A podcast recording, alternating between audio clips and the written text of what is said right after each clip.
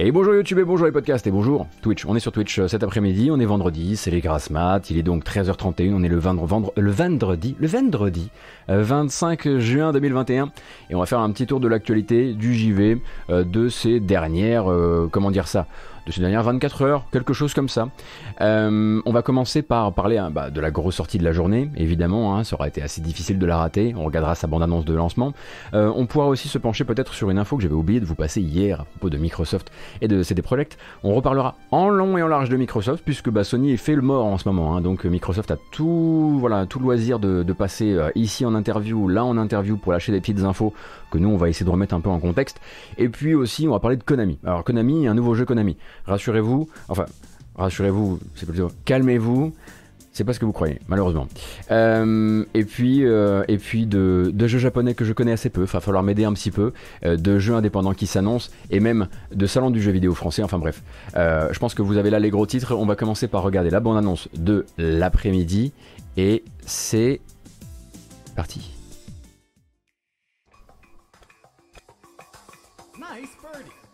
Little golf. Nice. This is Mario Golf. It's different. Does your sport have piranha creepers? Can you ride around the course on a tornado? We've got ghosts, Princess Peach, Donkey Kong, jetpacks, and a ginormous egg that squashes people. Games changed, Dad. Mario Golf Super Rush. It's golf with a Mushroom Kingdom twist. Ready eh for everyone. Only on Nintendo Switch. C'est le retour hein, du motion gaming. Avec le motion gaming, c'est le retour des trailers lifestyle, des trailers familiaux pour Mario Golf Super Rush qui sort aujourd'hui. Bon, moi j'étais, j'étais super hypé. Je pense que voilà, si vous passez régulièrement en matinale, vous êtes au courant.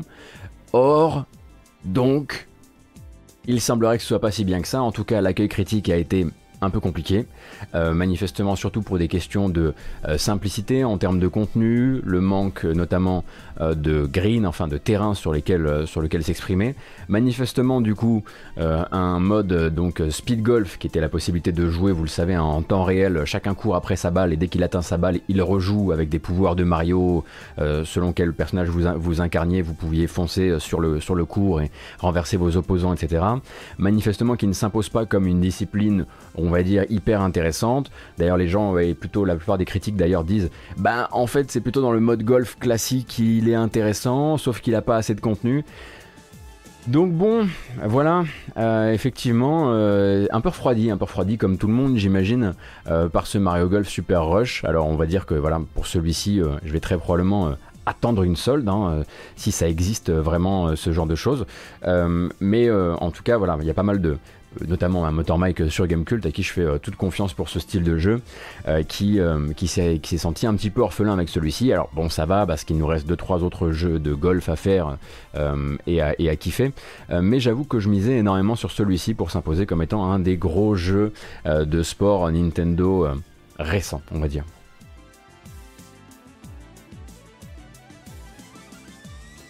Mario Golf il coûte combien?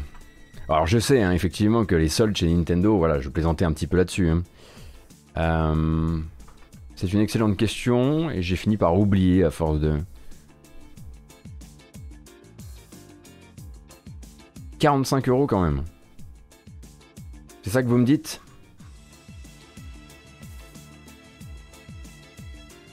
44 euros chez Leclerc. Ouais. Ouais. Quand même.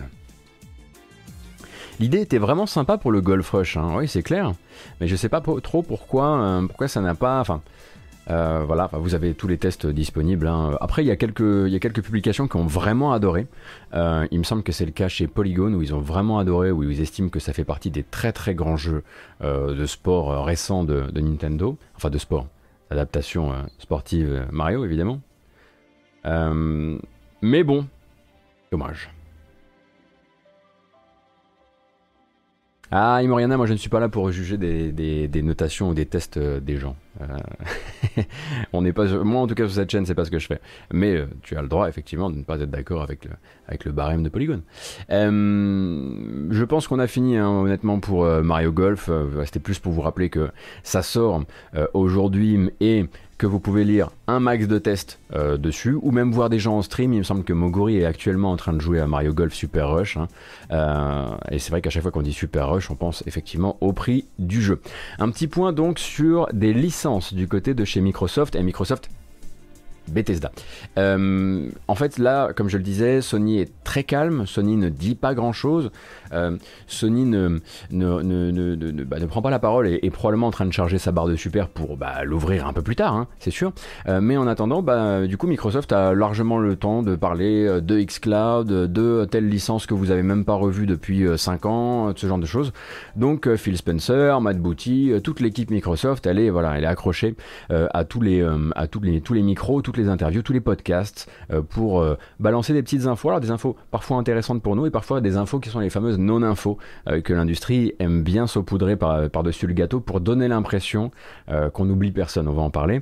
Mais d'abord, un petit point donc sur euh, l'actualité du studio derrière les récents Wolfenstein. Vous le savez, donc Machine Games est au travail, ça on le sait depuis janvier, est au travail sur un jeu Indiana Jones pour le compte de Microsoft Bethesda depuis la comment dire depuis le retour un petit peu d'entre les morts du label Lucasfilm Games.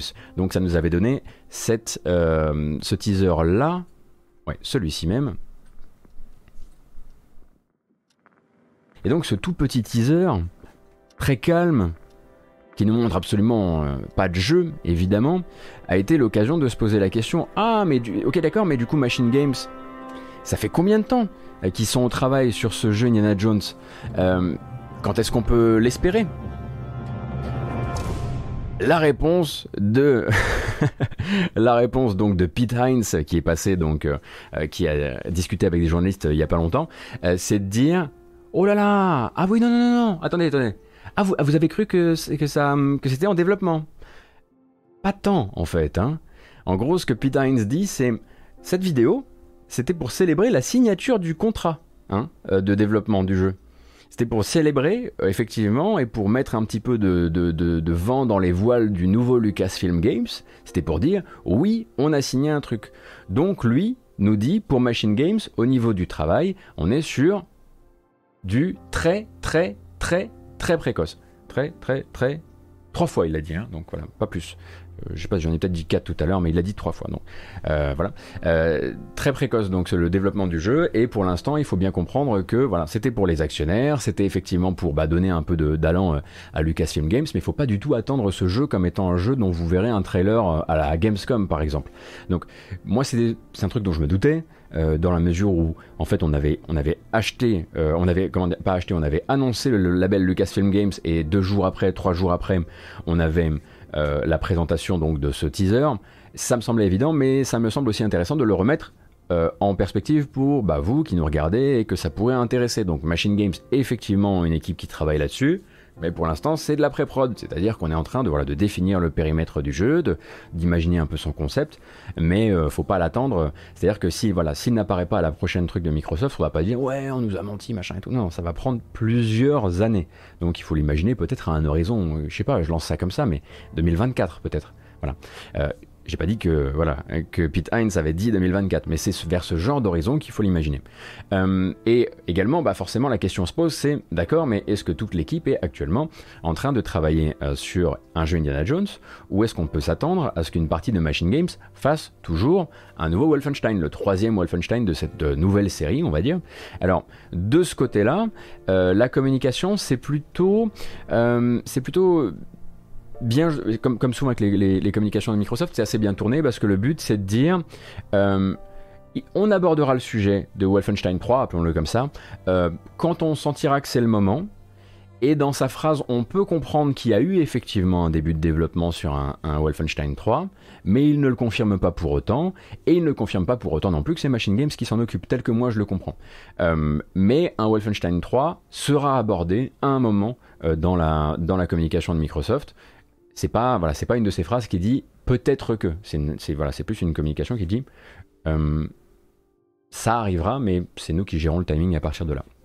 Et pendant, pendant qu'on parlait donc de Machine Games euh, avec euh, Pete Hines, il y avait Phil Spencer qui était donc dans un podcast américain qui s'appelle Dropped Frames et qui était donc en train, donc Phil Spencer, le grand patron de Xbox, et qui lui était en train plutôt d'adresser une petite, voilà, une petite tape sur la tête gentillette euh, aux fans de Killer Instinct. Le but c'était voilà de, de répondre aux gens qui se posent la question, bah voilà, Killer Instinct, quand il est revenu en 2013, ça a été quand même un moment important, ça, ça a permis aussi, voilà, ça a fait les beaux jours du début de, de la Xbox One, on s'en souvient comme un beau moment pour les fans.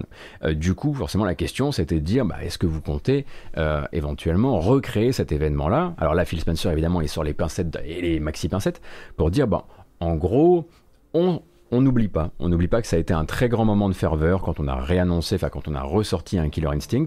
On n'oublie pas qu'on a réussi à faire voilà trois saisons euh, très chouettes avec le jeu et que, et que les gens voudraient plus de Killer Instinct. Euh, mais sachez que euh, on, et quand il dit on, il dit moi, Phil Spencer et le chef des Xbox Game Studios, Matt Booty, on l'a plus dans le cœur qu'on ne l'a dans la tête. Et ensuite, d'embrayer sur la fameuse phrase il faudrait trouver la bonne équipe et le bon moment. Alors ça c'est une phrase qui est très utilisée dans l'industrie et qui veut généralement dire, c'est une manière très polie de dire euh, à un enfant qu'il n'y aura pas de cadeau sous le sapin, si vous voulez. Il faudra trouver la bonne équipe et le bon moment. Après avoir dit on l'a plus dans le cœur que dans la tête, voilà, c'est comme, c'est, comme F0, effectivement, Dengofa.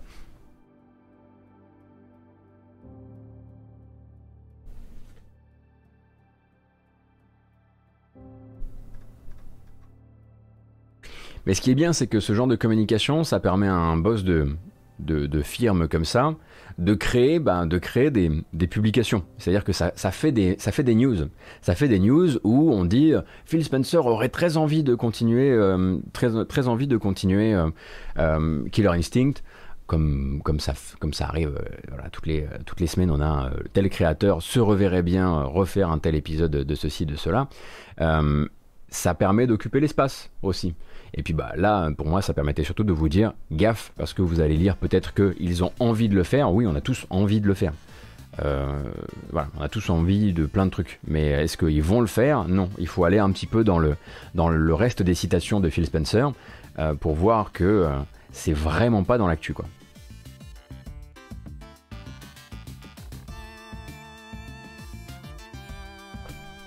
On voulait un F0, on a eu Cruising Blast à la place. D'ailleurs, la licence Cruising appartient à qui Genre les Cruising USA et tout ça Je sais pas à qui c'est. C'est Nintendo ça déjà, euh, déjà, moi j'associais ça à Acclaim alors que c'est Midway euh, qui développait.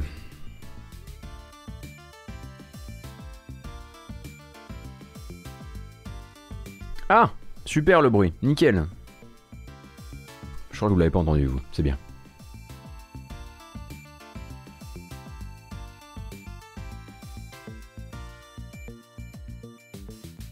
Non, mais c'est Midway, c'est Midway, mais c'est pas eux qui ont les droits, très probablement. Et donc effectivement hier, on a commencé hier soir durant la nuit, je ne sais plus exactement, on a eu effectivement euh, quelques infos assez pivots pour nous, pour le jeu vidéo, euh, autour du futur Windows 11. Alors Windows 11 arrive, à l'automne, va commencer à se préparer à, commencer à, se tester auprès d'une partie du public euh, via le programme Insider de Microsoft.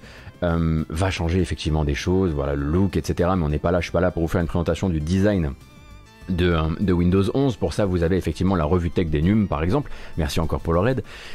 mais on va peut-être parler de ce que ça peut changer en termes de jeux vidéo. Et le truc le plus important, c'est très probablement euh, une ouverture totale donc du Windows Store. Un clin d'œil immense à la discussion que sont la discussion devant le juge hein, euh, qu'ont eu euh, Epic et Apple. Ouverture totale donc à des autres processeurs de paiement que le processeur de paiement Microsoft. Donc la possibilité pour le développeur de choisir avec quoi il va gérer ses paiements et donc peut-être de gérer lui-même ses paiements et donc d'être en 0 com 0 0 0 com pour Microsoft. Donc Microsoft avait déjà fait un pas. C'était il y a encore 2-3 mois où il disait là maintenant, quand les développeurs vendent sur le Windows Store, ils gardent 88%. 88% c'est un, revenu cher qui est plutôt pas mal. Mais là maintenant, ce qu'ils disent, c'est bah, si vous avez un process de paiement, que vous avez foi dans ce truc-là, bah, vous, faites du 100, vous faites du 100%. Il n'y a pas de problème avec ça. Euh, donc ça, ça peut être un gros gros game changer effectivement, euh, d'autant que euh, bah, eux, ils mettront toujours à disposition leur, on va dire leur moteur commercial, parce que je vais arrêter de dire processeur de paiement, je suis même pas sûr que ce soit français, comme moteur commercial d'ailleurs. D'ailleurs, je sais pas si vous avez le terme exact pour ça.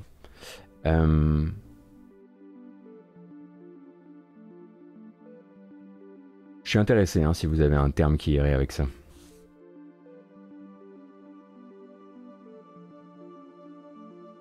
Service de paiement, ouais. Ou euh, prestataire de paiement?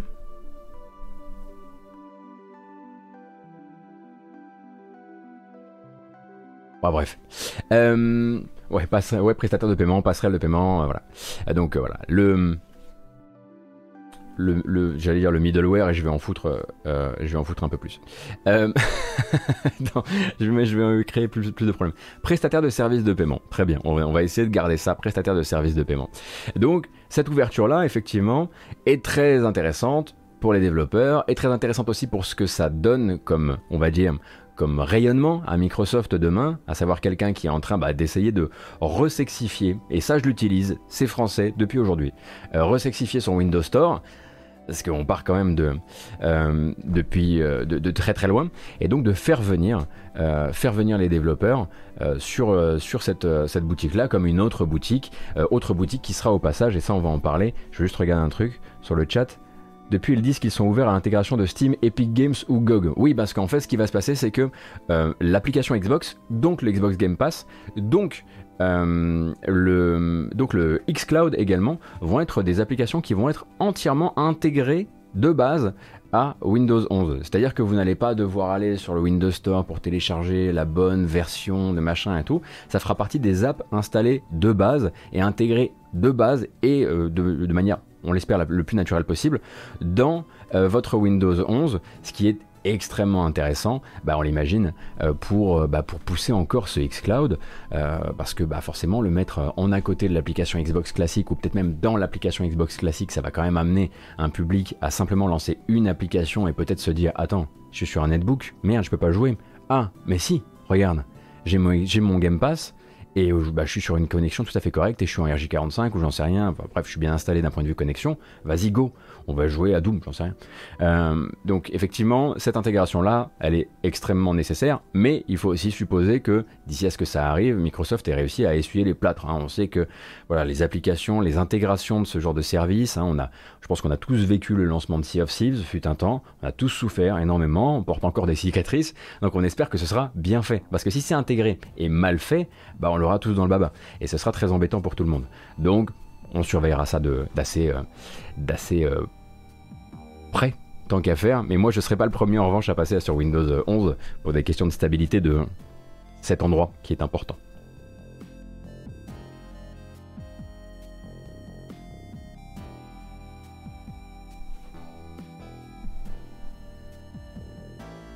Oui, on pourrait effectivement reparler de l'intégration de Skype, etc. etc. Oui, on pourrait effectivement parler de ça. Euh, Alors, attendez, attendez, attendez.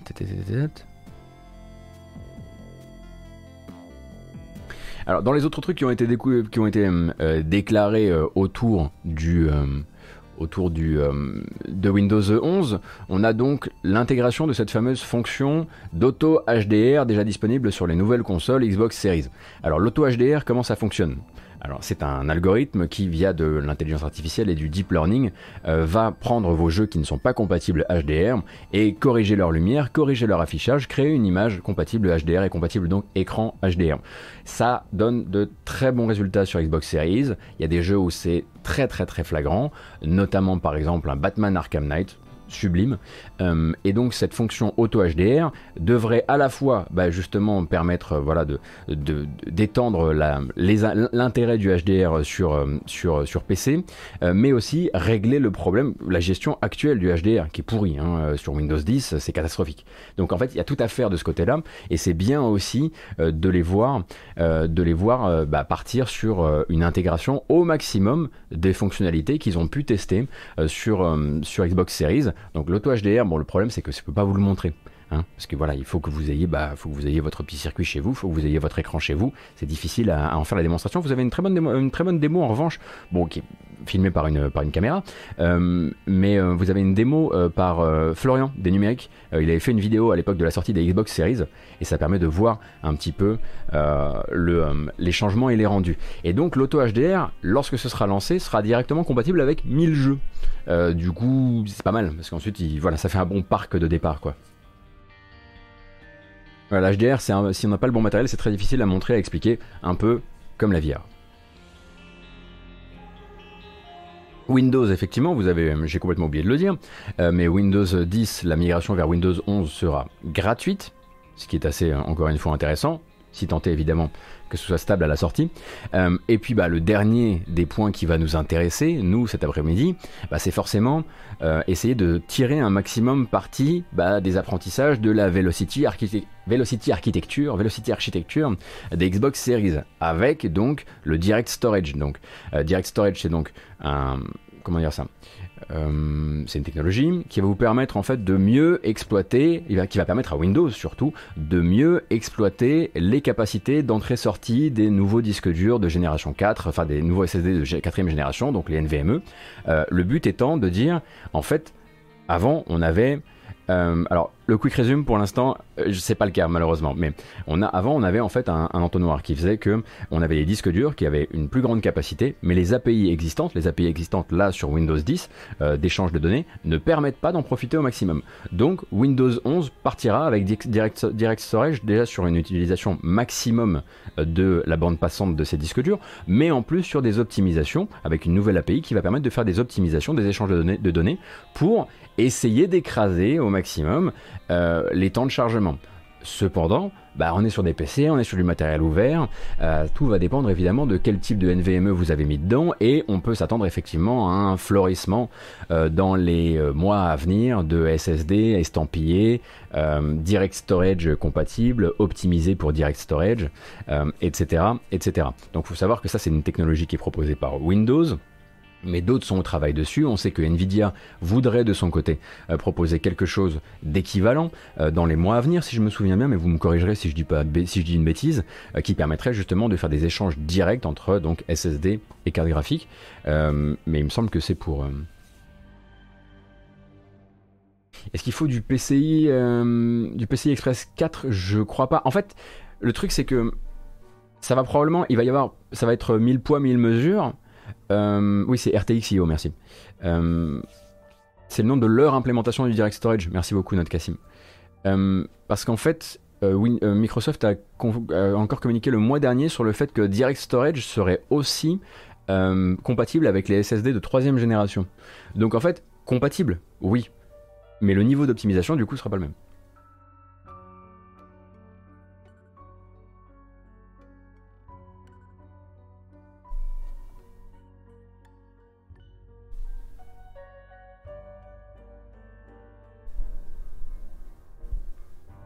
Je pense que j'aurais mieux fait de pas parler de RTX.io parce que je pense que ça a brouillé le, truc et qu'on sent que je suis pas expert.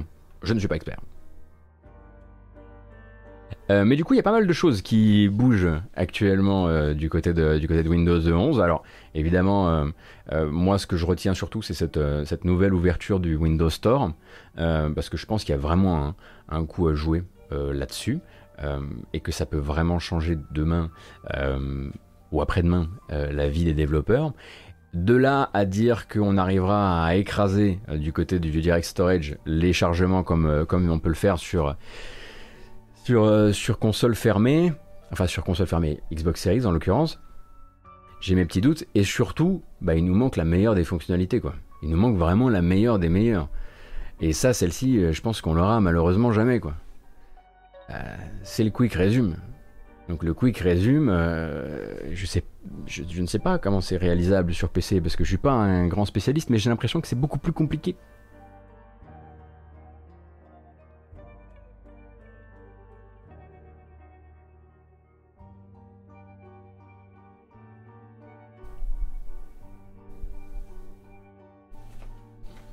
Oui, oui, c'est ce que bah, j'espérais que c'est ce que j'avais euh, que j'avais dit tout à l'heure.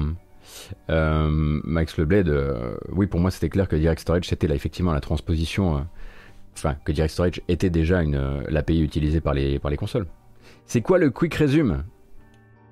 Ah, le Quick Resume. Alors, le Quick Resume, c'est un truc hyper gadget. Quand on vous en parle, vous êtes là, genre, bof. Et quand on l'a, en fait, c'est la vie. Le Quick Resume, c'est la possibilité pour les consoles de Xbox Series de mettre des jeux en stase, mais plusieurs en même temps. Exemple, vous quittez un jeu, vous voulez en lancer un autre, vous pouvez tout à fait dire à la console, bah en fait tu le gardes dans un, tu écris ma position dans le jeu à un endroit très précis euh, du disque dur qui a été, on va dire, partitionné pour ça, enfin compartimenté pour ça, et tu vas lancer un autre jeu. Euh, et en gros, euh, ben, quand tu vas lancer ton autre jeu, ensuite tu pourras le quitter, le laisser dans une autre stase de son côté et revenir à l'autre en 5-10 secondes max. Dans le jeu, hein, dans ta. Voilà. Euh, dans ta partie. Donc ça, en fait, ça va faire une espèce d'image directe euh, de, euh, de, ce qui était dans la RAM et ça va la garder sur le disque dur. C'est pas comme un bureau, parce que je sais pas si vous avez déjà essayé de lancer deux jeux en même temps sur, sur PC, ça fonctionne pas exactement pareil.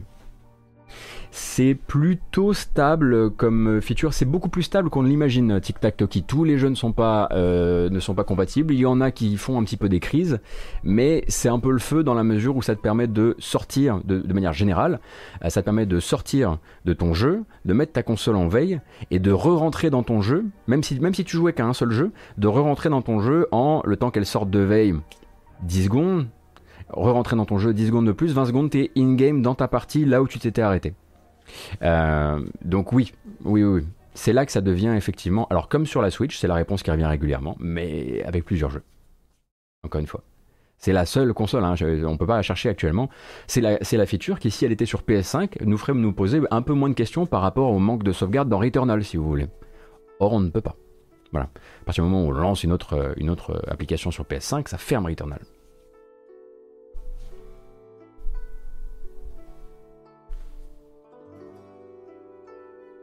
Et si le jeu est en ligne, bah si le jeu est en ligne, effectivement, tu vas pas, tu vas pas pépéleptique euh, mettre euh, en suspension une partie d'Overwatch. Euh, mais cependant, si le jeu est en ligne, tu risques surtout de te retrouver avec, bah ça va rallonger ton temps de retour dans le jeu. Par exemple, Hitman. Hitman 2, Hitman 2, Hitman 2 en fait il me semble qu'il te déconnecte des services en ligne, il, te, met ça, en stase, tu relances ton save state, tu te retrouves dans le jeu et il se reconnecte au service en ligne. Après, c'est pas garanti à chaque fois, il y a plein de jeux qui vont poser des problèmes par rapport à ça, mais pour moi c'est une des killer features de la console, vraiment. Parce qu'on ne se rend plus compte du temps qu'on gagne. En, général, maintenant, les jeux en ligne ne le supportent juste pas, et il y a maintenant un, menu, qui indique quel jeu est déjà en stase. Oui, parce qu'au début, en fait, on ne savait pas. bref, là, on va pas retomber, à vous, vous raconter tout le, tout le, euh, tout le quick résume, mais c'est un truc que j'adorerais avoir sur PC, bien sûr.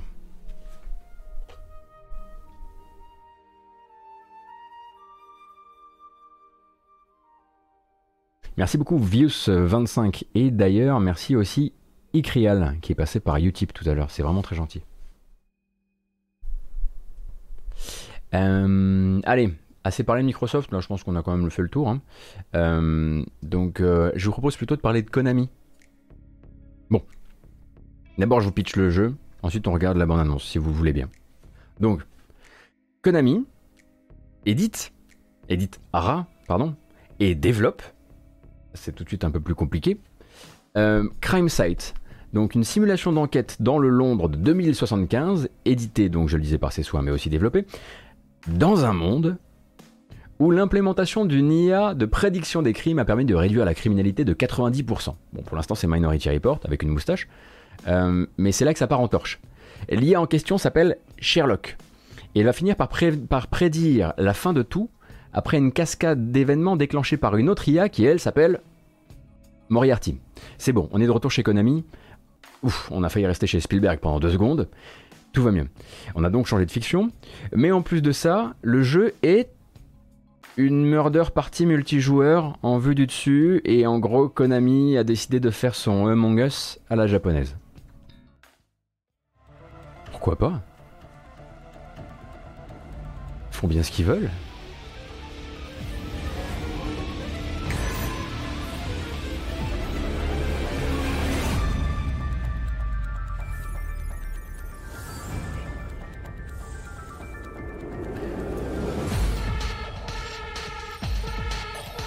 Il s'agit donc d'une murder party dans un chalet isolé par des chutes de neige en multijoueur à, en 1v1 ou en 2v2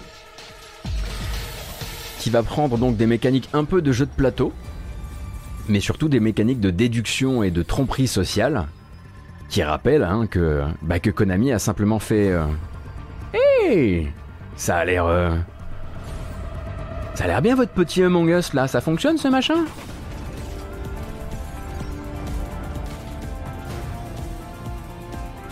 Ça a l'air intéressant, même si ça a l'air un peu fauché. Donc vous avez deux équipes, l'équipe Sherlock et l'équipe Moriarty.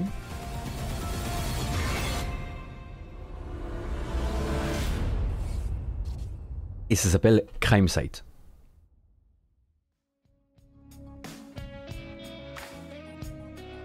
God bless, je préfère ce genre de bidule à des faux MGS en mousse. oui, bah tu, oui, tu m'étonnes, oui.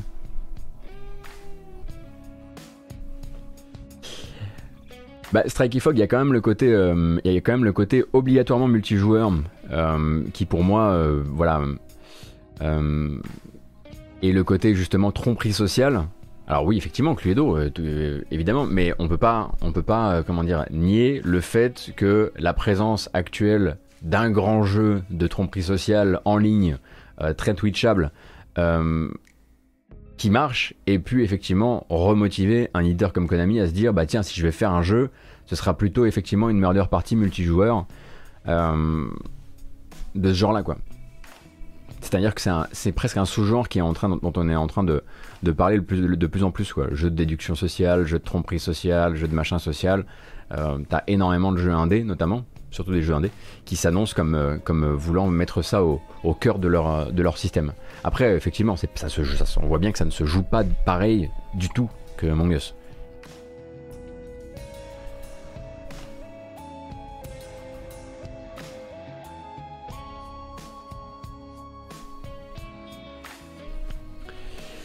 Euh, mine de rien, il y a un petit retour de Konami au dev de jeux ces derniers temps. Alors, oui, mais attention, pas toujours au dev, hein, Sudagodichi. Euh, par exemple, là, c'est du dev en interne, manifestement et jusqu'à preuve du contraire.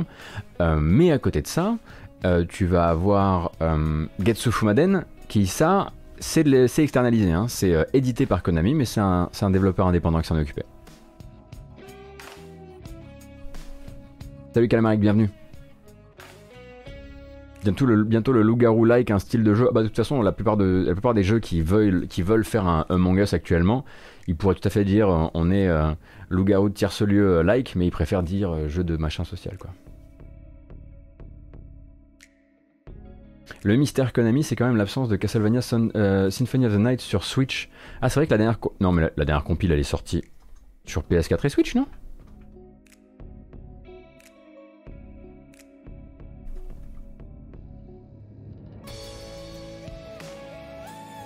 Ah si, je parle de celle avec... Euh, ah d'accord. Donc celle avec Symphony of the Night dedans, c'est PS4 uniquement? Ah c'est, ah c'est con ça. Ah c'est con ça.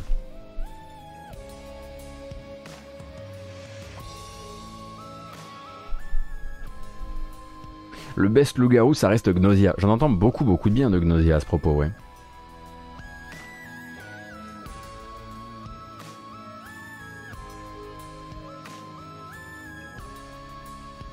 Bon. Attention pour celle-ci, il faut que vous m'aidiez. Là, on va changer la musique parce qu'il me faut quelque chose d'un petit peu plus euh, détendant. Non, pas ça. Ah voilà, c'est très bien ça. Bon. Donc, il y avait un petit live euh, Falcom euh, durant les dernières 24 heures de jeux vidéo, n'est-ce pas? Et durant ce live Falcom ont été annoncés une série, comment dire, euh, de localisation pour l'Occident de jeux de la série Legend of Heroes. Le problème, c'est que moi, j'y connais rien. Avant, quand je travaillais sur Gamecult, ben voilà, on avait Jarod, et lui, il connaissait ces choses-là. Du coup, je suis un peu perdu, mais je vais quand même essayer de vous aider. En gros, Falcom annonce que par l'intermédiaire de Sega et du studio de localisation Geofront, on va pouvoir effectivement découvrir ou redécouvrir euh, certains titres euh, bah, sur console et sur console de nouvelle génération, enfin sur console on va dire actuelle et sur PC, mais des, titres qui étaient par exemple jusqu'ici euh, enfermés sur PSP. Voyez. donc à partir de l'automne 2022, vous aurez donc The Legend of Heroes Trails from Zero, qui est donc le premier épisode de la sous-série Belle Bidule, qui lui donc euh, était sorti l'an dernier au Japon euh, sur PS4 et qui nous arrivera, Crossbell, merci beaucoup Tanti Club, et qui nous arrivera donc à l'automne 2022 avec, si j'ai bien compris, donc une, une traduction anglaise. Euh, et donc le deuxième épisode de cette sous-série, Crossbell, je le disais, enfin vous le disiez, The Legend of Heroes Trails to Azure, on a décidé qu'il s'appelait comme ça, lui il faudra attendre 2023. on a également un vague 2023 pour Legend of Heroes Trails into Reverie, que vous devez peut-être connaître sous le nom Hajime no Kiseki, c'est ça? Non, Hajimari no Kiseki. Euh, on en apprend des choses. Qui est sorti lui en août dernier au Japon. Euh, j'ai failli, hein, j'étais pas loin. Pas loin, putain la vache, merde alors. Euh, et il restera donc euh, un épisode PSP qui est Legend of Nayuta Boundless Trails. Celui-ci, c'est peut-être celui que je connais le moins, qui, puisqu'il est sorti en 2010 en plus. J'étais encore moins dans l'actu à ce moment-là. Euh, et qui ressortira, donc qui ressort en ce moment sur, PC, euh, sur PS4 au Japon et qui arrivera en 2023 aussi sur console et PC. Alors, évidemment, personne n'a rien compris. C'est c'est tout à fait normal. Euh, mais il faut bien comprendre du coup que vous avez quatre épisodes de la série Legend of Heroes euh, qui vont arriver entre 2022 et 2023 euh, sur console PS4, mais aussi sur PC via Epic Game Store. Voilà. En fait, avant l'annonce par Falcom, Epic Game Store avait déjà leaké les fiches des, différents, des différents jeux.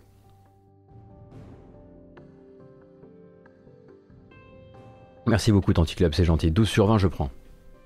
Sur Steam également Ah oui, non, d'accord. C'était pas une exclusivité. Ça a été leaké. Euh, ça a été leaké par Epic. Pendant un temps, on a cru que c'était des exclusivités. Et puis ensuite, ce sera également sur Steam, Switch et PS4. Celle-ci, je vais pas vous mentir, je me suis un peu, un peu embourbé dedans. J'ai pris peur. Voilà. C'est probablement, de toutes les news que j'ai traitées en matinale ou en grasse matinale depuis janvier, celle que j'ai la moins bien traitée. Et il y en a une quand même où j'ai raconté des fake news. Mais celle-ci, elle est pire. Donc euh, voilà. On, saura désormais que tout n'est pas possible. Merde.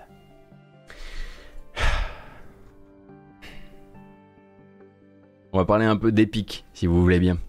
Et justement, bah, d'Epic et de son, ce fameux combat hein, qui consiste toujours encore à essayer de s'imposer bah, dans le cœur des joueurs, mais aussi dans le cœur des développeurs.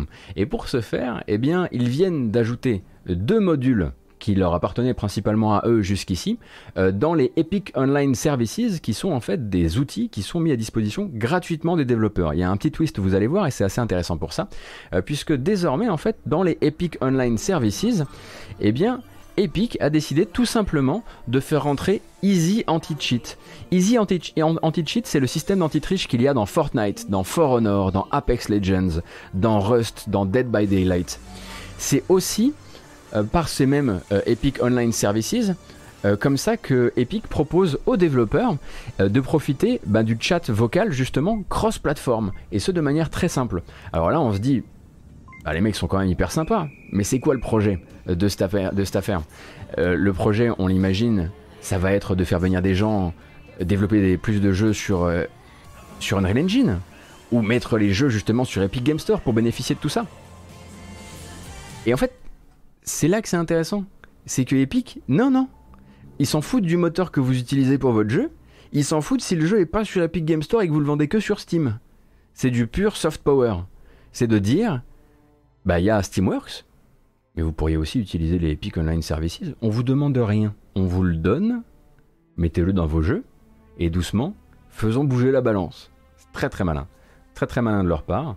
Donc euh, c'est gratuit. Vous pouvez avoir effectivement le même système d'anti-triche qu'il y a dans Fortnite ou dans For Honor, de manière gratuite, gratuite dans votre jeu, et sans engagement euh, vis-à-vis euh, d'Epic.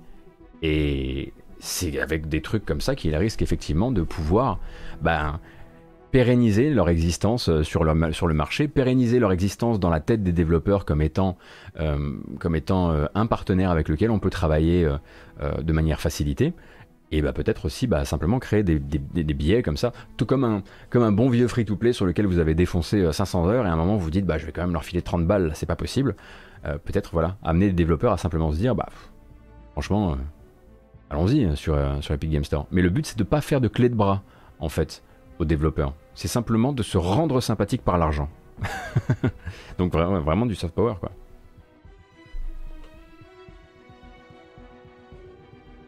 Est-ce qu'il n'y a pas de ponction de données de jeu en discret, du coup, genre les stats? Bah après, mais le Marx, j'imagine que ce genre de choses, effectivement, les développeurs qui veulent euh, s'y intéresser, s'y intéresseront et trouveront très probablement euh, de petites, euh, de petites douilles de ce côté-là. Oui, probablement pas mal de télémétrie dans tous les coins.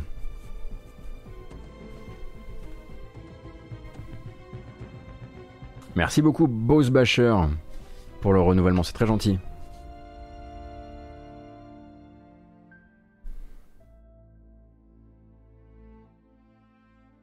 Ah oui, attention, hein, je disais pas que du coup Steam, eux, ils faisaient pas de la pêche sur la data, je pense.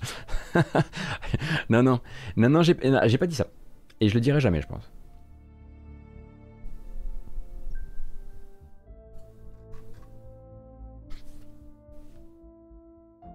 C'est moi où ça a moins de succès les grâces matinales C'est normal, euh, Calamaric. Tout à fait normal. Je suis pas surpris. Moi, ça me, ça me fait pas peur. Hein. Euh, c'est tout à fait normal, déjà en été, déjà qu'on soit 1000 euh, un vendredi après-midi à fin juin, c'est assez ouf déjà. D'ailleurs, on va en embaucher de plaisir. et en plus de ça, bah, les gens à cette heure-ci sont plus rentrés dans le vrai travail que le matin où ils peuvent faire style jusqu'à la première réunion. On connaît un peu l'histoire. D'abord, vous venez, vous laissez votre, votre player tourner, et puis ensuite, vous allez venir, vous allez partir en réunion, mais vous allez laisser le truc en mute, et ça va quand même faire une vue. Je vous connais, je sais que c'est ce que vous faites le matin. Donc euh, voilà. C'est ce que je ferais à votre place. Hein. Enfin, pas pour me regarder, parce que sinon ce serait hyper bizarre. Bref, bref, combien sommes-nous? 1074, c'est une bamboche. Si, si. C'est pas rien C'est même pas, pas trois personnes C'est vrai, c'est vrai, c'est vrai. On y va.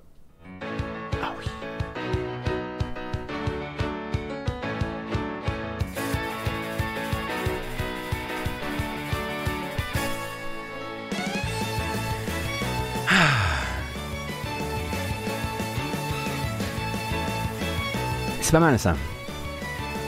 Bon, aujourd'hui, il faut, faut scorer.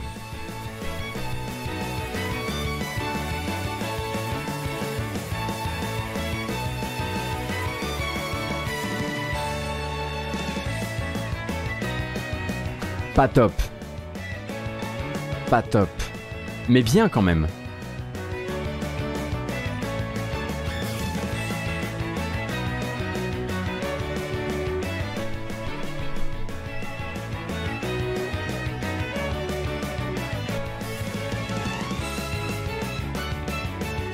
avec ce qu'on a. Hein. Ça va, ça va.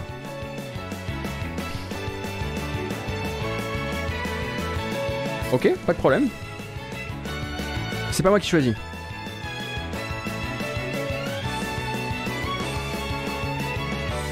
Bon, en tout cas, j'espère que vous allez bien. J'espère que je vous accompagne agréablement jusqu'au prémices du week-end.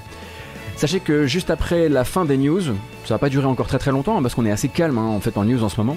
Euh, on fera un petit peu de FAQ, je m'assierai et puis on pourra discuter un petit peu euh, si vous avez des, questions à propos de la chaîne, de cet été, de tout ça. Ce sera l'occasion comme on le fait les vendredis en fait. Hein. Peut-être y aller quand même Ça va. Hmm. En revanche, on fait plus la fête. La bamboche, c'est terminé. Oh. D'où est-ce que je sors cette Lady Dimitrescu qui danse Alors, je me souviens qu'il était tard le soir et que je cherchais des nouvelles conneries à ajouter sur le stream sur YouTube. Et que c'était. Voilà. Je ne sais plus, Internet. Envisageable, envisageable un jour une matinale totale reco en cas de disette de news? Oui, Ramza, nous pourrions. Ouais, ouais, ouais, nous pourrions tout à fait. Bah, de toute façon, hein, il va falloir trouver des astuces. Hein. Euh, va y avoir du jeu, va y avoir des machins comme ça. Et, euh, effectivement, parfois, il faudra, il faudra ruser. Mais j'ai des, des idées, ouais. Alors, pas une matinale entière des recos de Von Yaourt en revanche, pour des raisons évidentes. Euh, déjà parce qu'il faut que le stream reste, tout public. Et puis pas chiant, en plus de ça, donc c'est vrai que ça fait beaucoup. Bref, en parlant de pas chiant, Ça, j'avoue que je vais pas trop en souffrir, mais enfin, il y en a que ça risque d'emmerder quand même. Euh, la Paris Games Week 2021 est annulée officiellement. Bon, après, euh, on est entre une Gamescom qui euh, annonce pendant un temps qu'ils vont quand même la faire et puis qui finalement font un événement entièrement en distancié. Et puis de l'autre côté, un Tokyo Game Show qui fait pareil, bah, parce que forcément, eux, c'est encore, encore plus embêtant en ce moment.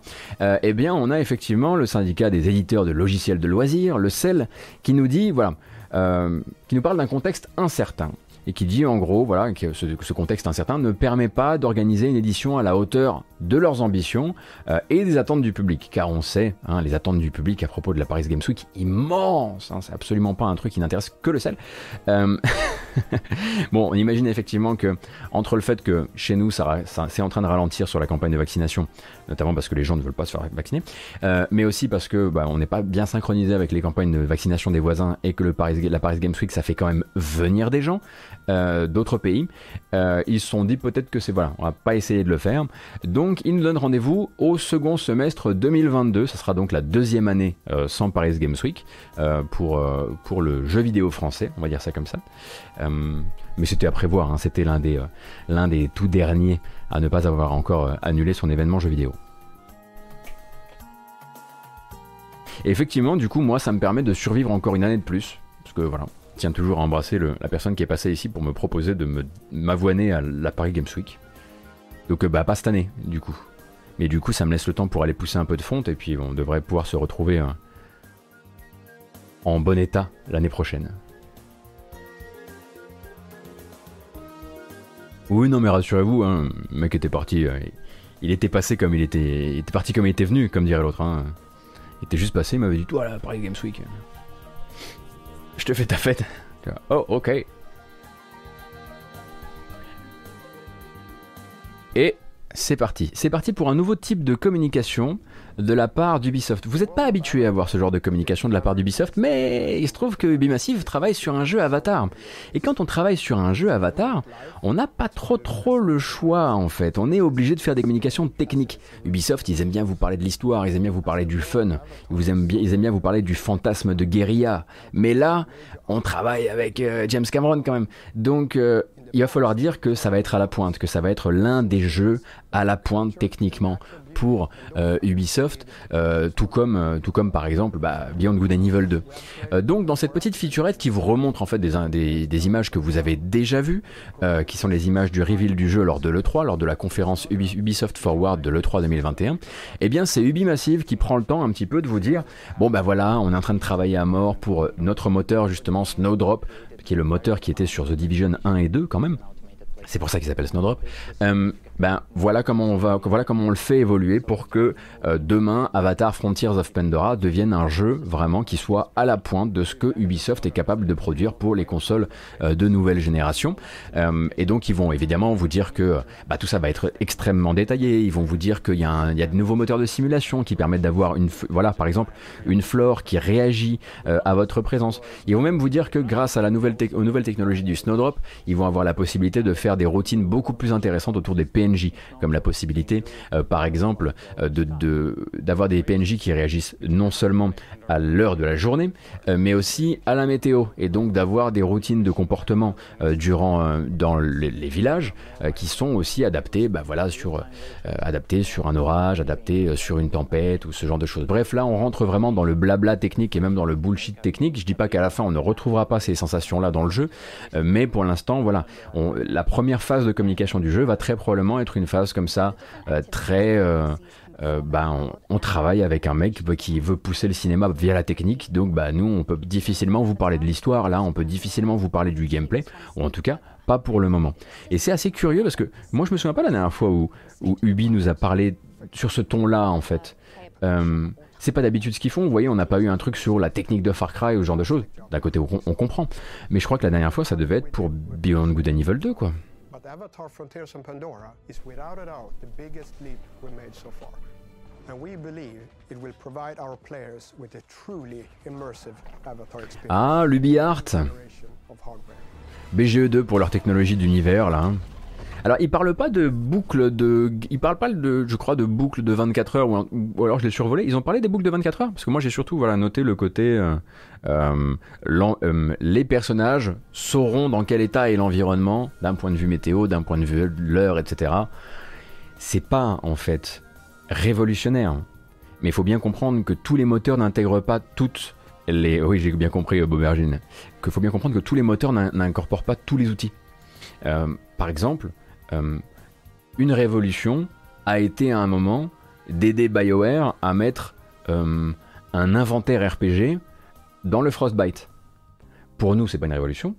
Pour les gens qui utilisent le Frostbite, c'est la vie. C'est Noël. C'est toutes les fêtes de l'année en fait. Donc là en fait ce qu'ils disent c'est bon ben voilà peut-être qu'avant euh, Snowdrop n'était pas en capacité de faire des arborescences euh, de logique en termes de, routine des PNJ extrêmement complexes parce que PNJ il n'y avait pas, il n'y avait que des gens qui s'opposent à vous. Euh, mais maintenant on est en train de faire évoluer le Snowdrop pour qu'il puisse le faire.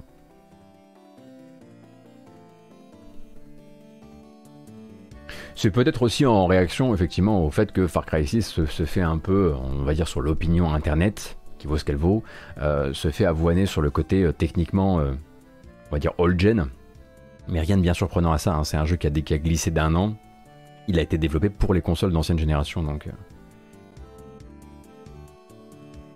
Voilà, on rappelle effectivement que Snowdrop c'est The Division assez loin d'une jungle luxuriante et vivante. Bah, c'est comme ça qu'ils ouvrent la vidéo d'ailleurs, hein. ils le disent, voilà, le premier truc qu'on aimerait dire c'est que c'est quand même un moteur qu'on a construit pour, pour rendre des villes, euh, pour rendre New York, pour rendre Washington, mais pas pour faire ça.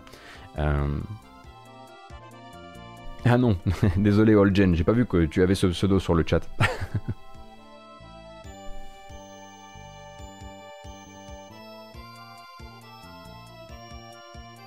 Et euh, oui, alors effectivement, on voit un moment une petite scène, donc avec la, la, plante justement, on voit une, scène où il y a une main tendue en vue FPS.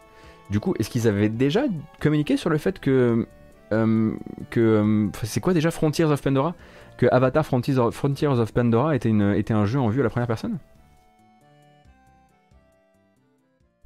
Snowdrop, c'est Starlink et Mario Rabbids aussi, il me semble. Oui, tout à fait.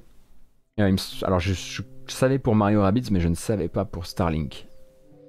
Euh, j'utilise aussi Snowdrop pour le Star Wars de Massive. Bah, j'imagine que c'est ce qu'ils vont faire. D'accord, Derive l'avait déjà dit pour la vue FPS. Bah, peut-être qu'il avait eu juste un meilleur œil que le mien, tout simplement. J'avoue que j'ai pas, pas décortiqué au-delà du. Enfin, au-delà de la surface. D'accord. Dans le, communiqué de presse, d'accord, que c'était un FPS. Ah bah ça va nous changer. Euh, pour le Star Wars, en revanche, euh, c'est pas, on n'est pas encore au, point où on va de ça. Hein. On sait que voilà, c'est développé, enfin c'est en pré-prod à côté euh, d'Avatar, mais Avatar pour l'instant, donc c'est prévu pour 2022. et donc on l'imagine fin 2022.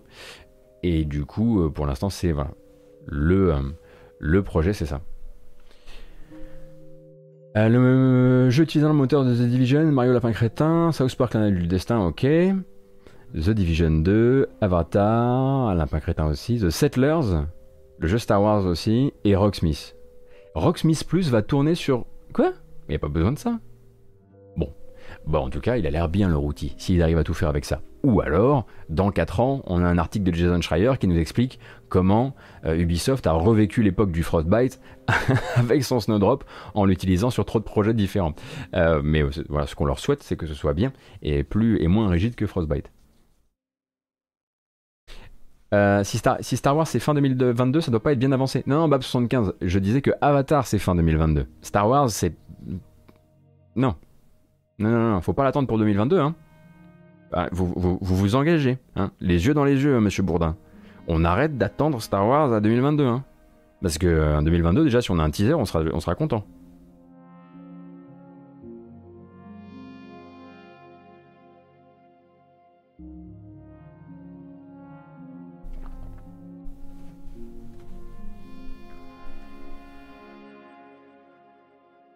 Quel Star Wars Le Star Wars en monde ouvert de Ubisoft Massive, les développeurs de The Division. Je. ouais, à Saren, je partais plutôt euh, là-dessus. Je partais plutôt là-dessus, effectivement. Euh, attendez, avant de passer peut-être sur les bandes annonces de l'après-midi, j'ai quand même une, déclaration officielle à faire. c'est euh, on suit les news d'hier matin. Le problème, c'est que c'est allé beaucoup trop vite. Et que moi, du coup, j'étais pas prêt. Euh, parce que euh, hier, euh, il y avait hier il Sega qui disait qui que peut-être Sonic il allait devenir un VTuber. du coup, on n'était pas trop trop chaud. le problème, c'est que c'est déjà fait.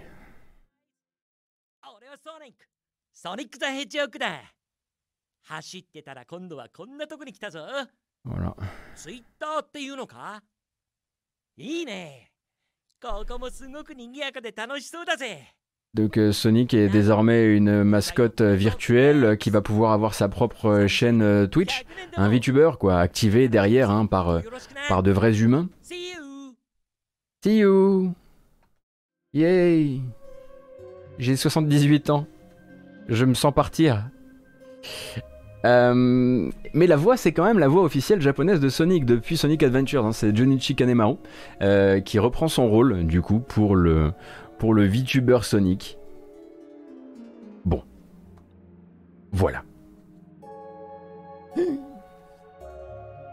suis heureux de vous apporter rien que les best news.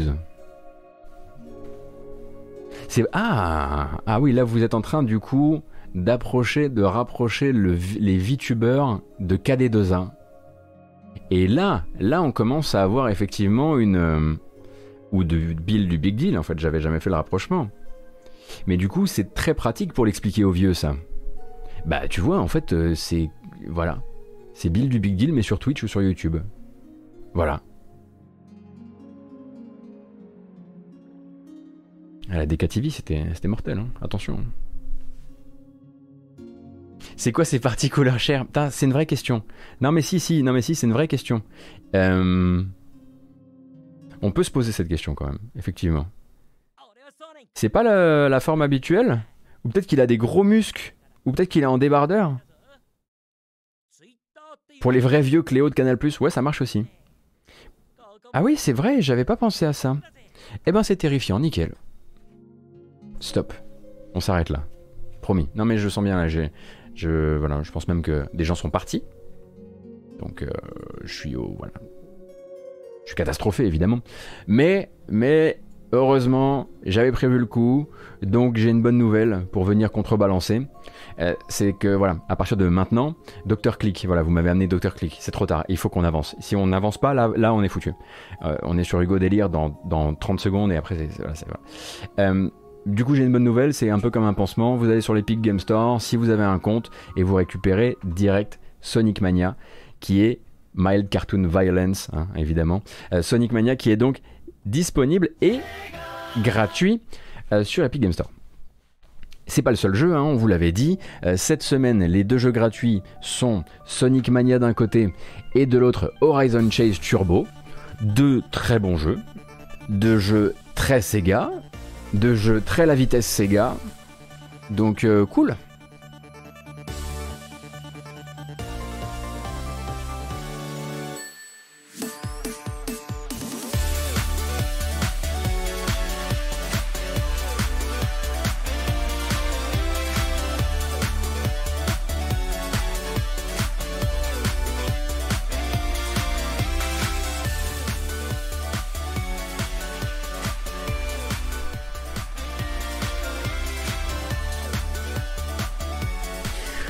Il faut évidemment que vous n'ayez pas déjà euh, un exemplaire de Sonic Mania sur chaque console ou plateforme que vous possédez, c'est sûr.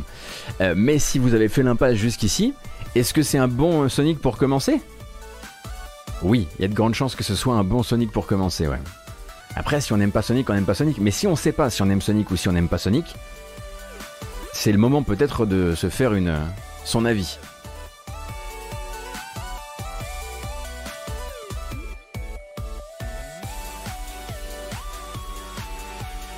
Donc je vous ai pas remis la bonne annonce hein, de Horizon Chase Turbo parce que je vous l'ai montré il y a pas longtemps. Mais pareil, si vous, si vous prenez un, prenez les deux parce que l'autre est vraiment très très bien aussi. Euh, et en revanche, du coup, Epic Game Store a annoncé le jeu gratuit de la semaine prochaine. Et le jeu gratuit de la semaine prochaine, c'est celui-ci. Alors celui-ci est un peu plus curieux, hein, c'est pas le même style de jeu du tout. Euh, il s'appelle The Spectrum Retreat.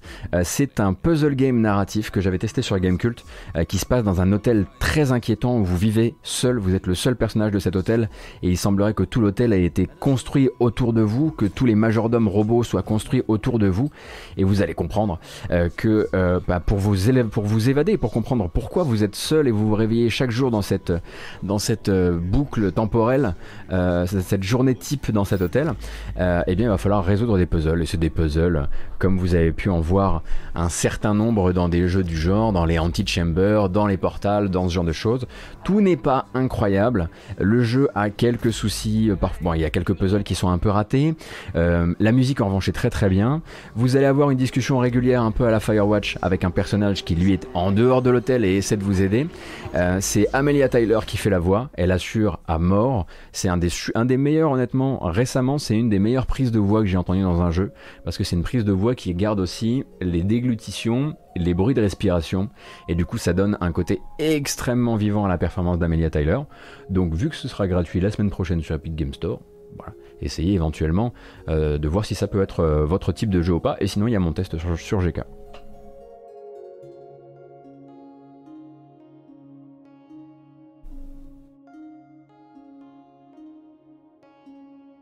C'est un truc qui est malheureusement toujours un problème, hein, cette espèce d'angoisse absolument d'enlever, voilà, de couper au montage, au moment d'intégrer les voix, euh, euh, ou même un, petit, un petit bégaiement sur un mot, une petite, une petite attaque de, de mots qui, qui prend pas, ou ce genre de choses. Euh, et pourtant, c'est ce qui donne de l'humanité au personnage aussi. et bah, on imagine que parfois, quand on tourne, un film, on peut se dire, bah tiens, là, t'as buté sur le mot j'ai aimé. Mais c'est un truc qui se fait pas trop en fait dans le jeu vidéo. Il y a un côté toujours très, voilà, parfait. Et rien que si vous êtes intéressé par le son dans les jeux, j'aurais tendance à vous dire, Ok, allez-y. En revanche, n'hésitez pas à y aller avec une, euh, avec une euh, Solus, parce que vous allez avoir à quelques moments des puzzles. En fait, c'est des puzzles où si vous ratez un, il y a quelques puzzles où si vous ratez une, euh, une action, vous allez vous faire envoyer au début du puzzle. Et c'est des puzzles avec du pouce-pouce et des machins comme ça qui peuvent être très longs. donc ça peut être un petit peu rébarbatif sur la longueur, sur les quelques heures que fait le jeu.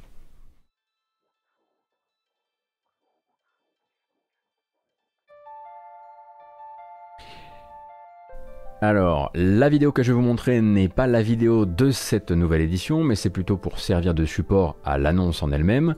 Ça arrivera donc... Ça arrivera quand? Le 30 juin, le 30 juin, c'est dans 5 jours, sur PS5 et Xbox Series, euh, la version Gold, la Gold Edition de Gridfall, le dernier jeu euh, de Spiders, à date, mais aussi le dernier jeu de Spiders avec Focus Home Interactive. Donc Gridfall, que j'estime à titre perso euh, probablement être leur meilleur à l'heure actuelle, donc du studio français Spiders, euh, arrive sur console de nouvelle génération avec bon, bah, une amélioration technique, évidemment, la possibilité d'avoir un mode 4K ou un mode 60 FPS, mais aussi en fait un DLC, euh, puisque bah, je ne sais pas trop comment ils se sont débrouillés, parce qu'il me semble qu'au moment où ils ont fait ce DLC, ils étaient déjà rachetés par Nacon, mais j'imagine que ça devait faire partie euh, du contrat qu'ils avaient avec, Focus Home Interactive. En même temps, je pense que ce sont des voilà deux entités qui ont l'habitude de discuter ensemble à force de se faire euh, de que l'un se fasse barboter les studios copains de l'autre. et du coup, ce DLC qui s'appelle La conspiration de DVSP. Ça va vous emmener dans une nouvelle zone de l'île, l'île du jeu qui s'appelle Tirfradi. Euh, et voilà. Pareil, hein, mon test est sur GK si vous vous posez la question. C'est un jeu qui pour moi fait une très très grosse erreur dans sa toute fin, qui gâche un peu sa fin, mais qui a de vrais chouettes moments et qui a artistiquement, bah, dans sa recherche d'un côté, euh, on va dire, euh, peinture flamande The Witcher 3, euh, bah, arrive à le faire. Quelques, quelques designs de monstres auraient, pu être un poil plus inspirés pour qu'on ressente moins le côté The Witcher. Mais bon.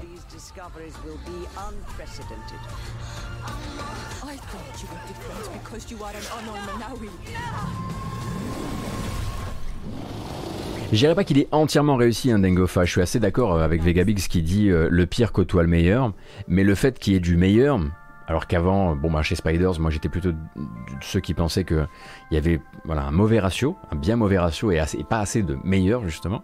Euh, j'estime que c'est leur meilleur euh, récemment en tout cas.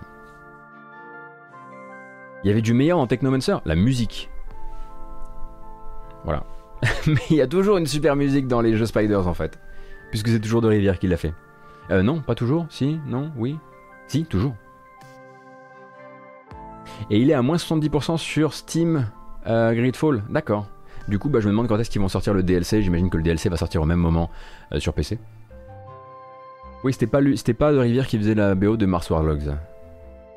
Toujours difficile à dire, hein, Mars Warlogs. On a envie de dire Mars Warslog.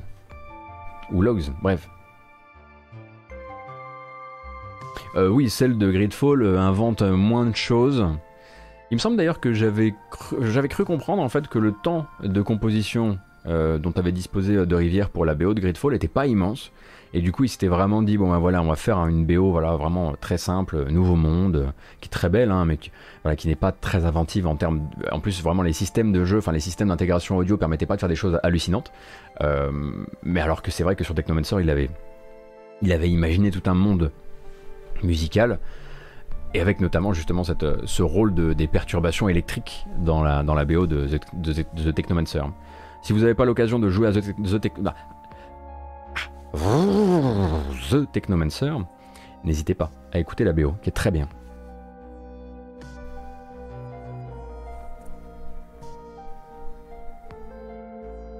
Ouais, je suis d'accord, systolique. On refait du début? Du tout, du tout, tout, tout début? Celui-ci, il me semble qu'on l'avait déjà passé en matinale, mais il faut que je le repasse. C'est pour la modération. Euh, le 20 juillet prochain, euh, vous pourrez profiter, si vous le voulez bien sûr, de la remasterisation de Cotton Fantastic Night Dreams sous le nom Cotton Reboot. Donc, pour rappel, ça ressemble à ça.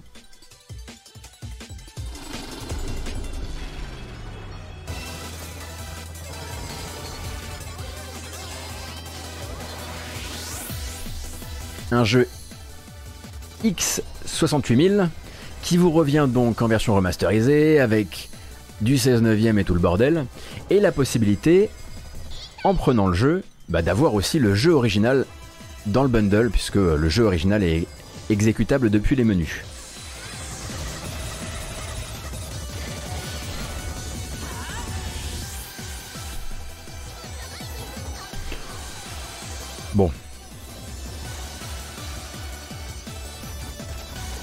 Ça, par exemple, je vais pas vous dire qu'on va en faire un live, vous voyez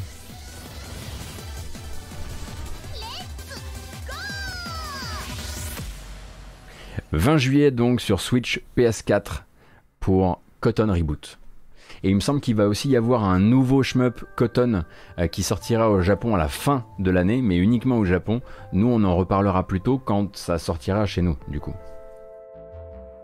Quelle est donc cette Wibri? Oh, demandez à Von sur le chat, il se chargera de vous tenir au courant. Mais je sais que voilà, c'est, les joueurs de shmup sont des orphelins. Il faut, il, faut leur redonner le goût de la vie. Et le goût de la, le goût de la vie pour eux, c'est souvent des, c'est souvent des, des remasters quoi. C'est pas grave.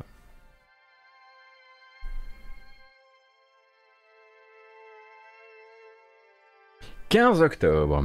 Qu'est-ce qui sort le 15 octobre? Ah oui, oh ça aussi, hein. un vrai rôle de composition pour moi que de vous parler de Demon Slayer Kimetsu no Yaiba, donc l'adaptation du manga. Donc c'est l'autre jeu CyberConnect euh, de cette fin d'année, hein, avec Fuga. Euh, donc CyberConnect 2 sort Fuga donc euh, en juillet et sort celui-ci en octobre aussi chez nous. On rappelle donc que c'est un jeu de combat avec donc des versus avec des petits personnages, mais aussi avec des gros gros monstres. et donc que tout ça, eh bien ça sort chez nous. Bah, par l'intermédiaire de Sega, hein, évidemment, sur PC. PlayStation et Xbox. Et quand je dis PlayStation et Xbox, je veux dire PS4, PS5, Xbox One, Xbox Series.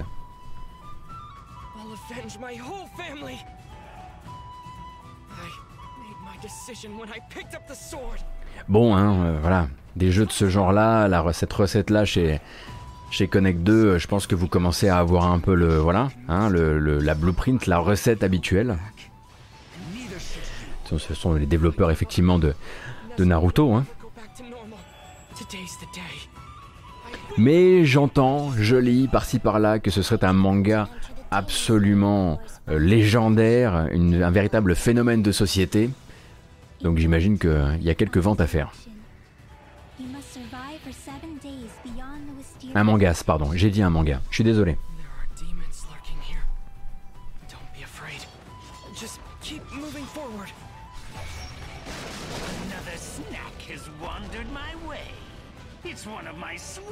Donc il faudra que vous voyez le 15 octobre euh, pour savoir si c'est votre truc ou pas.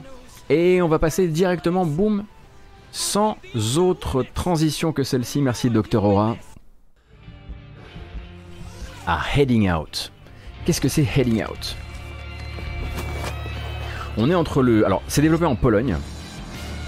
On est entre le jeu de conduite et le jeu narratif où vous allez jouer à un forcené qui traverse les États-Unis alors qu'il est poursuivi par la police, il a probablement fait une grosse connerie. Et toute l'histoire du jeu va vous être racontée par deux types de médias. Un, la radio de la police.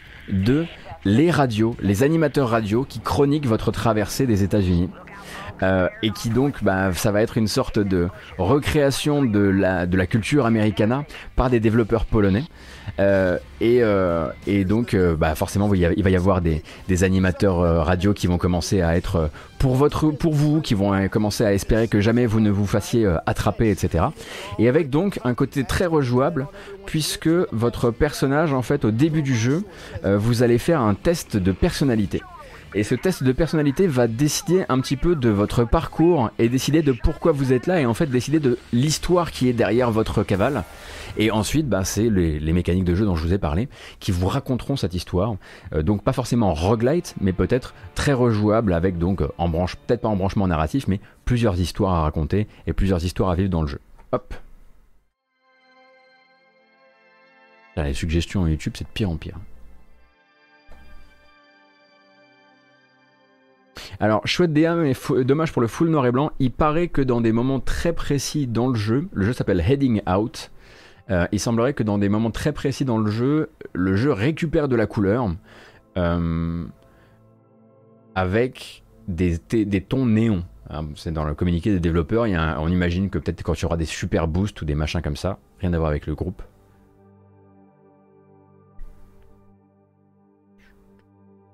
Euh, vous récupérez un peu de couleur, mais pas trop.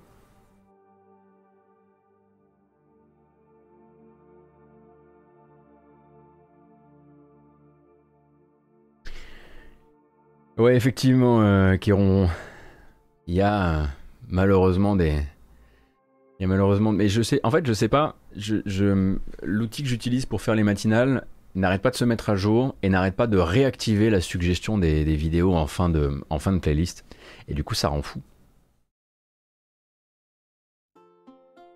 Allez, on part pour ça. C'est la jolie musique. Et ça va être Bon, c'est pas forcément la musique pour vous parler de ça, mais euh, avant qu'on coupe cette VOD et qu'on fasse un petit peu de, de blabla et de, de FAQ ensemble, j'aimerais quand même vous parler d'un bouquin, d'un bouquin qui sort ce soir à 18h, et à mon avis, ça risque de partir assez vite. Du coup, bah forcément, hein, euh, je vous préviens tout de suite parce que je sais que il y a dans les gens qui viennent à la matinale à la grâce matinale des gros fans de JRPG. Donc chez Bitmap Books, dont j'adore le travail puisque bah, j'ai leur, j'ai leur, euh, leur bouquin sur les Bitmap Brothers justement juste derrière moi. Euh, eh bien, vous allez, vous allez partir sur le guide du RPG japonais, du JRPG, écrit en anglais hein, le bouquin hein, cependant, euh, et ça donne du coup ça, ça donne ce bouquin, gros bébé quand même, qui sera mis en vente dès ce soir à 18h. J'ai pas du tout hein, de, de, de sponsor à vous faire, à vous faire gagner, enfin j'ai pas de livre à vous faire gagner ou de sponsor derrière, c'est juste que j'aime beaucoup ce que fait Bitmap Books et je me suis dit que j'allais vous prévenir. donc effectivement le bouquin a l'air d'avoir une maquette assez classique, donc vraiment une page, un jeu, mais quelque chose qui est du type euh, de la Bible, hein, vraiment. Euh, et euh, un joli coffret, je crois qu'on doit pouvoir regarder ceci, non?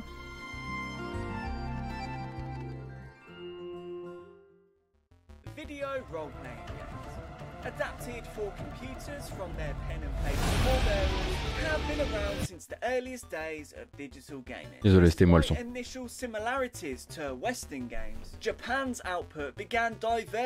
Alors Bitmap c'est une, euh, si vous n'avez pas compris l'accent, hein, choper l'accent, euh, c'est une société britannique euh, qui s'occupe effectivement de faire des espèces de gros recueils comme ça, généralement du, beau livre, et si vous n'avez pas envie de le prendre maintenant, il y a de très grandes chances, et c'est là qu'arrive le sponsor, bah, que vous ayez une chronique du bouquin, un de ces quatre, dans Lecture Seule, la rubrique de mon copain, le père Fidalbion sur Gamecult. Et toc, vous l'aviez pas vu venir celle-ci.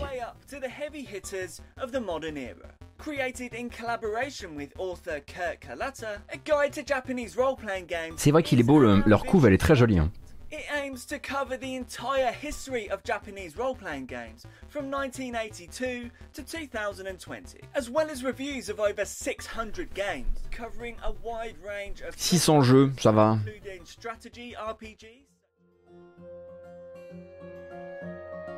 Donc les ventes ouvrent ce soir à 18h.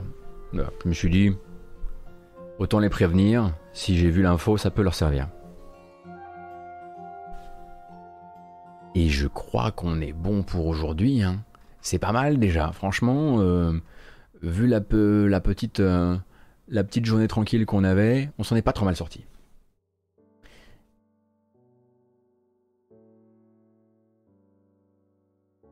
Ça va être très élevé les frais postaux en provenance du Royaume-Uni, il faut faire gaffe. Ah oui, effectivement. Euh, Kaiba, c'est seulement sur leur site normalement, sur Bitmap Books, toujours, ouais.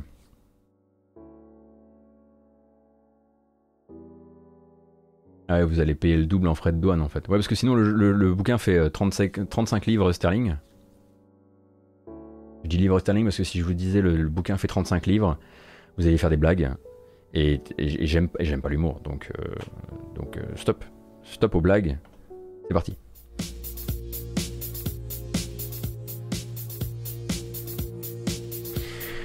Ah là là là là, il y avait un côté un peu effectivement matinal dash, hein, euh, enfin grâce matinal dash cet après-midi.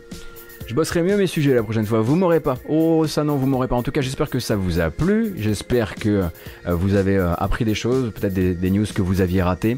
on aura l'occasion d'en reparler à partir de mardi la semaine prochaine, puisque je vais prendre mon lundi pour me reposer, pour dormir un peu tard, pour probablement boire quelques verres dimanche soir, sait-on jamais. Euh, donc on voilà, pas de matinale lundi matin pour moi.